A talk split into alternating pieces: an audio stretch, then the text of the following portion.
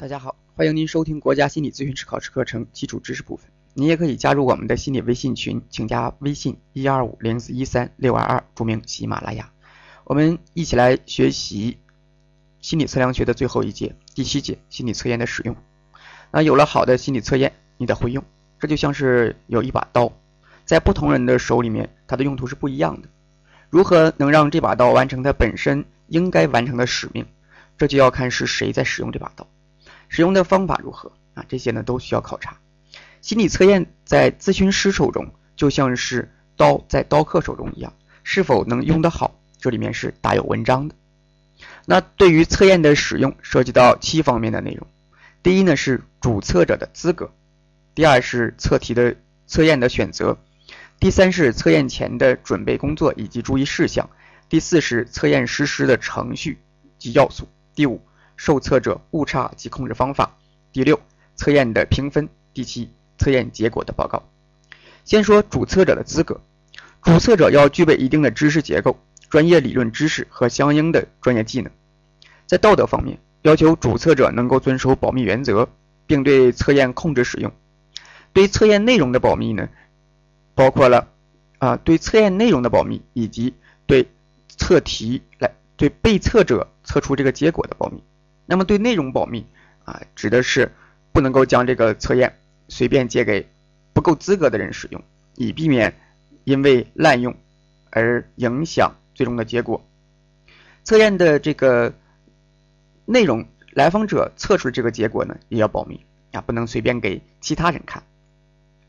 测验的选择啊，要选择合适的测验，不同的人我们会。啊，不同的问题我们会用不同的测验。比如说，一个咨客来到这里面跟我们交谈，我们会发现他的智商没问题。那智商之间没问题，我们就不要求他来做这个维持智力测验或者其他的智力测验。也就是说，我们要呃因人而异。这个测量过程当中呢，还要符合一些心理测量学的一些要求。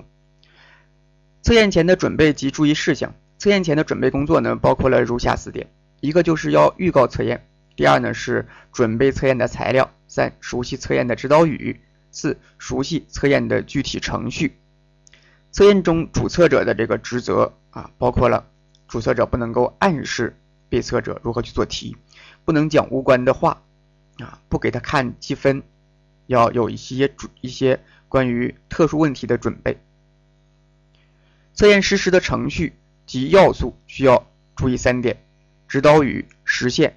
和测验的环境条件，受测者误差及控制方法，要充分考虑到受测者的应试技巧和练习效应，要考虑到应试动机和测验的焦虑。一般来说呢，一般来说呢，中等程度的焦虑对测验效果是最好的。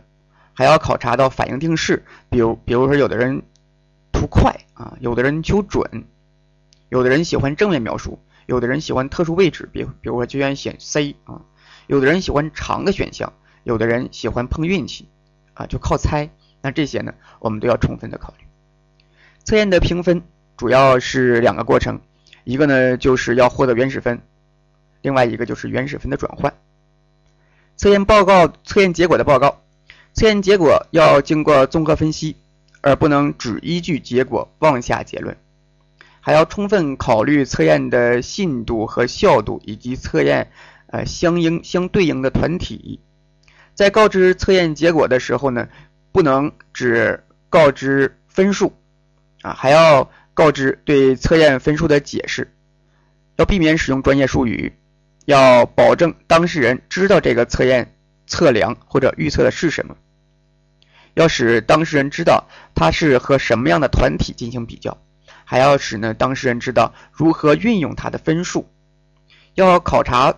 测验分数将给当事人带来的心理影响，还要让当事人积极的参与测验分数的解释。至此呢，心理测量学知识我们就学完了。课程中啊，难免有一些没有讲到的地方，大家要多多看教材，也可以加入我们的微信群进行系统的讨论。再次感谢大家一直以来的支持和鼓励。这一章我们就到这里。下一章心理啊，下一章咨询心理学，我们再见。